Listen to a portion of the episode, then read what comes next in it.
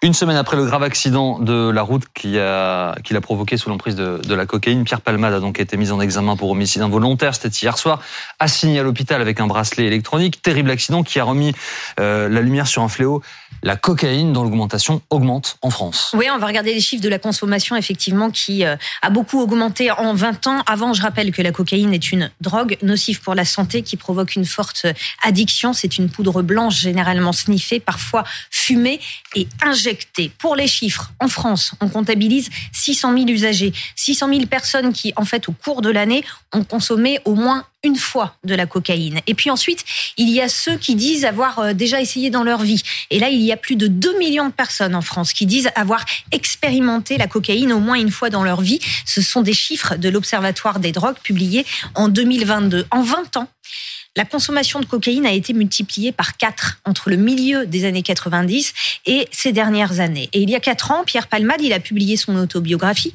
dans laquelle il évoque son addiction à la drogue en toute transparence avec des mots qui font froid dans le dos encore plus aujourd'hui. Voici les premiers mots de la première page de son autobiographie. Si je fais un inventaire, écrit-il, c'est globalement positif. Je m'en sors sans accident, sans maladie, sans dette, sans vrais ennemis, sans cadavre. Quelques jours plus tard, il est sur le plateau de Valérie Abécassi sur i24 News dans l'émission Culture. Pierre Palmade évoque les ravages de la cocaïne et sa diffusion dans la société. Si éventuellement je peux prévenir des gens, attention, commencez pas à goûter à, à la coke parce que franchement, vous pouvez vous y perdre. C'est un poison sournois. Il y a une fausse image, il y a une fausse image sur la sur la qui est euh, c'est c'est un champagne illégal réservé aux artistes. Pas du tout, pas du tout. C'est une drogue qui est devenue très populaire, qu'on retrouve dans tous les milieux sociaux. Et les jeunes en goûtent d'une manière très facile et c'est très dangereux. Ça vraiment, ça amène euh, au suicide, ça amène euh, à l'agressivité, ça amène à la déprime, ça amène à la mort. Est-ce que la cocaïne a vraiment atteint toutes les strates de la société?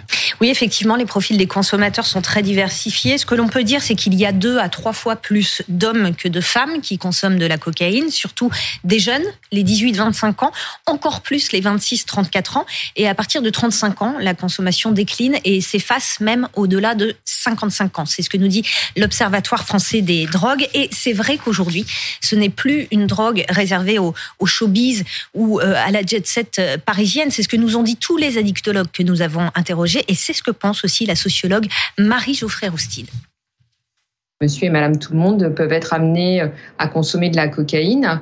Vous avez euh, des personnes qui vont consommer de la cocaïne toujours dans le milieu festif, comme ce qu'on pouvait voir euh, plutôt dans les années 70-80. Mais vous avez aussi des personnes qui consomment de la cocaïne pour tenir au quotidien dans des métiers de la restauration, dans des métiers de la banque, de la politique, des métiers avec une grosse pression. Mais on a également de plus en plus de récits d'usagers de cocaïne qui euh, fréquentent donc les, structures de soins ou de réduction des risques, qui sont par exemple des personnes aussi euh, qui travaillent dans le bâtiment, euh, qui travaillent aussi des routiers pour tenir effectivement des cadences difficiles. Et c'est aussi ce que nous confirme la mission interministérielle de lutte contre les drogues qui écrit les effets psychostimulants de la cocaïne sont recherchés par un public plus large et touchent désormais toutes les catégories socioprofessionnelles. Cette mission qui alerte également sur la diffusion du crack. Oui, alors le crack, c'est un dérivé de la cocaïne qui se fume. En fait, c'est de la poudre mélangée à un autre produit, euh, du bicarbonate ou de l'ammoniac. C'est très dangereux pour la santé. Les consommateurs de crack sont surtout des hommes très euh, désocialisés ou des jeunes en situation de précarité. Mais effectivement, la consommation de crack a tendance à se diffuser auprès de publics plus insérés socialement, nous dit la mission euh, interministérielle. Il s'agit notamment des usagers habituels de la cocaïne qui recherchent de nouveaux effets et donc qui se tourne vers le crack. Le nombre de consommateurs de crack a été multiplié par 3 en 10 ans, de 2010 à 2019. On est passé de 12 800 consommateurs à plus de 40 000, chiffre de l'Office français euh, des drogues et tendances addictives. Comment est-ce qu'on explique cette hausse de la consommation de la cocaïne, cette diffusion dans la population? Alors d'abord clairement par le prix qui a énormément baissé au fil euh, des années. Un gramme de cocaïne dans les années 90, c'était 150 euros. On va regarder les prix actuels. 2018, 70 euros le gramme et 2021 encore moins 65 euros. Ce qui tire les prix vers le bas, c'est euh, l'explosion de la production mondiale, hein, majoritairement en, Amérique euh, latine, la production mondiale qui a euh, doublé entre les années 2014 et 2020. Et puis pour rendre la cocaïne encore plus accessible, les trafiquants n'hésitent pas à la vendre au demi-gramme donc pour 30 ou 40 euros, ou alors en pochon dans des quantités encore plus faibles pour 15 ou 20, euh, ou 20 euros. Pardon. Donc ce qui fait qu'aujourd'hui, même des personnes qui n'ont pas euh, beaucoup d'argent, en fait, consomment de la cocaïne. C'est aussi plus simple aujourd'hui de s'en procurer. Oui, de nombreux consommateurs commandent euh, par téléphone notamment, et puis il y a le, dark web, des sites qui, qui ressemblent à des, à des eBay de la drogue, c'est le web clandestin hein, où les mm. consommateurs bah, ils font leur marché. Les dealers euh, usent d'ailleurs de techniques marketing. On va regarder l'extrait d'un reportage BFM TV diffusé il y a un peu plus de 4 ans. Baptiste Besson et nos équipes avaient rencontré euh, Xavier, 35 ans, consommateur de drogue, qui passait commande lui exclusivement sur le dark web. Comme sur n'importe quel site, chaque vendeur fait ici une description très détaillée de son produit. Comme ici, avec ce vendeur de cocaïne. Là, il indique euh, en français, hein, en plus, euh, la source de la cocaïne, on voit que c'est Suriname. Et il donne même des informations sur la quantité d'ammoniac pour les gens qui voudraient fumer euh, la cocaïne. on voit que le vendeur s'appelle Emmanuel Macron. Pourquoi? Ah bah, Il y a beaucoup de marketing, parce que du coup, on est sur un site de drogue, mais avec des utilisateurs qui peuvent laisser des commentaires positifs ou négatifs, qui peuvent faire des retours sur la qualité du produit, etc.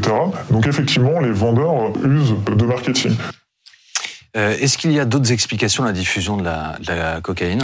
Oui, pour la sociologue Marie-Geoffrey Roustit, cette situation euh, et cette augmentation de la consommation de cocaïne, elle est aussi à mettre en lien avec la pression que subit une grande partie de la population, notamment au travail c'est aussi euh, bah, des injonctions euh, qui sont euh, présentes dans notre société. Donc on est dans, une société de la performance, avec l'idée que les individus doivent être performants au travail, performants dans leur vie personnelle, performants dans leur vie sexuelle. Donc avec voilà une pression très forte qui pèse sur l'individu. Et donc en fait la cocaïne est un produit stimulant qui correspond à cette injonction de, de performance. D'autant que la cocaïne bénéficie aussi d'une image plus positive que certaines euh, drogues, malgré les risques pour la santé hein, qui sont liés à sa consommation.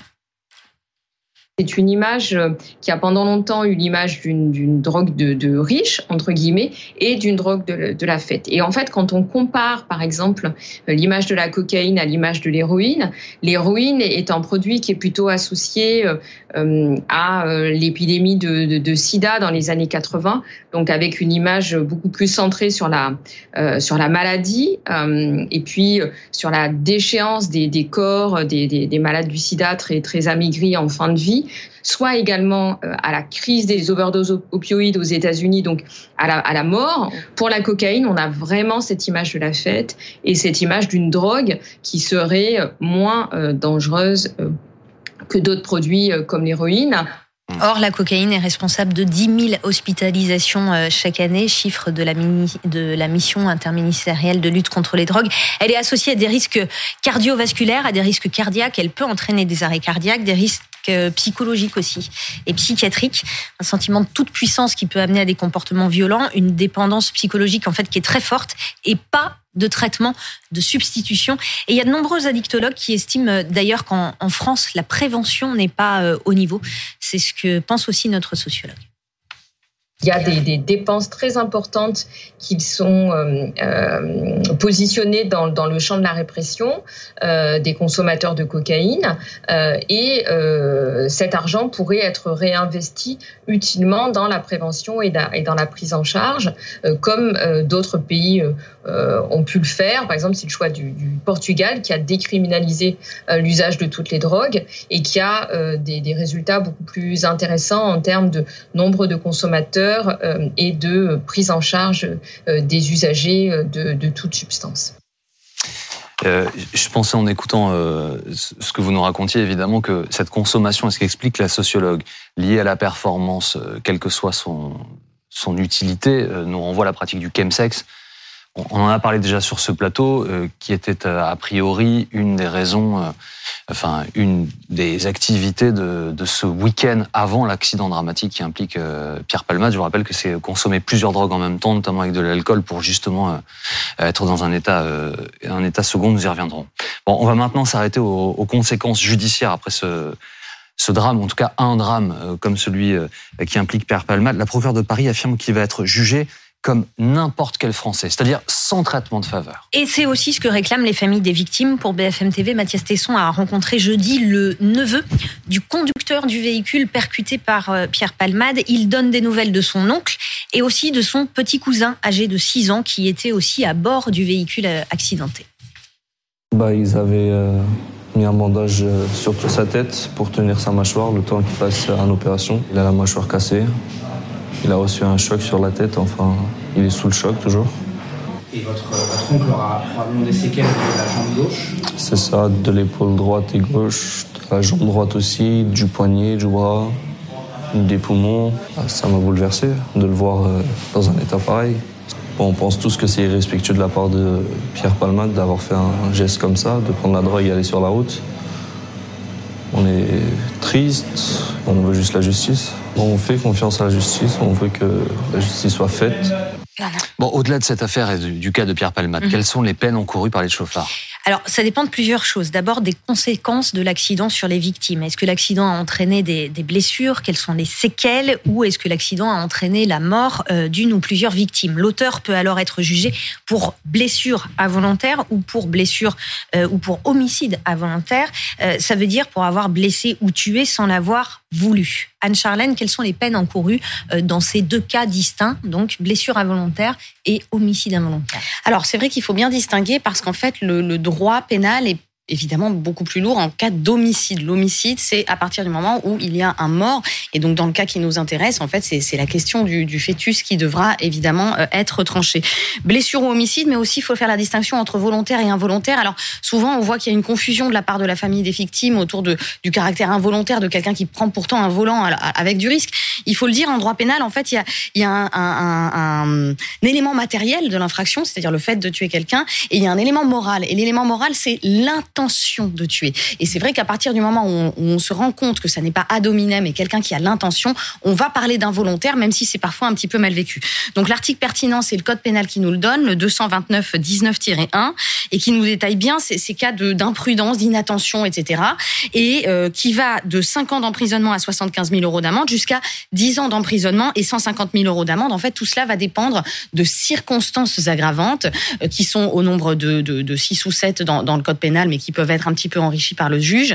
Évidemment, à ce titre-là, on trouve la consommation de stupéfiants, l'excès de vitesse, qui risque d'être le cas euh, également, et surtout le cas de la récidive légale, euh, c'est-à-dire lorsque vous avez déjà été condamné, même si ça n'est pas forcément pour des faits similaires, mais euh, pour au moins un, élément comme la consommation de stupéfiants, ce qui pourrait tout à fait être le cas ici. La, la question, c'est surtout de se dire que en fait, le juge va personnaliser la peine en fonction de ces questions-là et en fonction de la gravité donc de ces circonstances. On l'a entendu avec vous Il y a de la prison ferme risquée en cas de condamnation pour blessure euh, involontaire ou homicide involontaire. Mais dans les faits, est-ce que ça existe? Alors, on va d'abord regarder ce qu'il en est en, cas de blessure involontaire. Les peines, elles varient beaucoup selon euh, ce que disait Anne-Charlène, c'est-à-dire selon qu'il y a ou non euh, des circonstances aggravantes. Des circonstances euh, aggravantes en prise de stupéfiants, conduite en état d'ivresse. S'il n'y a pas de circonstances aggravantes, on note que seuls trois condamnés sur dix sont condamnés à de la prison. Et c'est en très grande majorité de,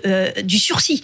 Quand c'est de la prison ferme, eh bien la durée moyenne des peines, c'est 5 mois de prison ferme. En cas de circonstances aggravantes maintenant ou en cas de récidive, 8 condamnés sur 10 sont condamnés à de la prison pour blessure involontaire. Quand c'est de la prison ferme, la durée moyenne des peines est d'un peu plus de huit mois. Ce sont les chiffres du ministère de la Justice pour l'année 2020. On voit que la justice essaie de prendre en considération la diversité des situations et donc le niveau de responsabilité qui en découle. Alors il faut rappeler quand même que c'est un impératif constitutionnel. Ça s'appelle le principe d'individualisation et de personnalisation de la peine euh, qui existe depuis 1789, donc c'est loin d'être nouveau. Et ça impose au juge euh, de toujours personnaliser, de toujours rechercher les circonstances autour de ce qui s'est passé. Alors néanmoins, il y a quelque chose qui est assez mal vécu. On l'a, dit aussi par rapport aux victimes, c'est que on n'est pas dans un crime. Le droit pénal distingue les amendes, les contraventions, les délits et les crimes, et c'est un délit, l'homicide involontaire. Donc en en termes de droit pénal, c'est vrai que ce simple délit euh, va donc appeler des peines euh, qui vont appeler, euh, on va pas dire une clémence du juge, mais qui vont être un mm. petit peu différentes de si on était dans une catégorie de crime. Et les circonstances aggravantes viennent lui permettre de pouvoir alourdir les choses lorsque les circonstances le, le nécessitent. juste d'un mot, la récidive en l'occurrence pour Pierre Palmade, elle concerne la consommation de stupéfiants. On est d'accord que ça n'a rien à voir avec l'infraction routière. Euh, donc, euh, on va juger au fond l'infraction routière en prenant en compte la récidive sur le stupéfiant, c'est ça? Alors, c'est possible que ça entre dans la personnalisation, dans la prise en compte des circonstances aggravantes. Néanmoins, c'est vrai qu'il ne va pas être considéré en récidive légale de ce délit-là, donc ça risque d'être moins lourd. Euh, qu'en est-il pour l'autre cas de figure, donc homicide involontaire, Céline? Des automobilistes condamnés pour homicide euh, involontaire, il y en a plusieurs centaines euh, par an. il y en avait plus de 650 en 2020, malgré le contexte du Covid, et plus de 800 en 2019. Et dans 97% des cas, une peine de prison est prononcée, prison avec sursis ou prison ferme selon la gravité. Et là encore, la présence ou non des circonstances aggravantes a un fort impact. Sans circonstances aggravantes, quand il y a une peine de prison, plus de 9 fois sur 10, c'est de la prison avec sursis. Que du sursis, donc sans circonstances aggravantes, la grande majorité des auteurs échappent à la prison ferme. Et en cas de circonstances aggravantes, seul un tiers des condamnés échappent à la prison ferme. Et en cas de condamnation à la prison ferme, la durée d'emprisonnement pour homicide involontaire, c'est 22 mois, moins de deux ans donc. Et là, on, voit, Anne-Charlène, que du coup, la, durée réelle des peines est bien inférieure à ce qui est encouru, puisqu'on parlait tout à l'heure de, de 10 ans de prison. En effet, c'est parfois ce qui est dénoncé d'ailleurs par les praticiens, par les avocats eux-mêmes, euh, qui estiment qu'il y a un hiatus en réalité entre ce que le droit permet et ce que les juges prononcent au fond. Alors vous prenez quand même les chiffres du ministère de la Justice depuis 2018. Ils considèrent qu'il y a une forte hausse de la pénalisation et donc notamment des sanctions encourues et des sanctions pratiquées effectivement, même si c'est vrai euh, que le juge a tendance à quand même être toujours plus clément, notamment sur les premières fois. C'est vrai qu'on a parlé des cas de récidive et des cas de circonstances aggravantes où là, on va être dans quelque chose de plus lourd. À titre comparatif, on peut voir quand même que les sanctions euh, sont dans la moyenne européenne. Alors mhm. évidemment, on met bien à part le cas des États-Unis qui sont euh, très sanctionnateurs, mais euh, par exemple, l'Italie fait encourir une peine de 1 à 5 ans, l'Espagne une peine de 1 à 6 ans. Donc, c'est une moyenne. Il faut rajouter d'ailleurs le fait que dans notre code pénal, ce délit purement routier a été seulement ajouté depuis 2003. Donc notre législation n'arrête pas d'avancer sur cette question.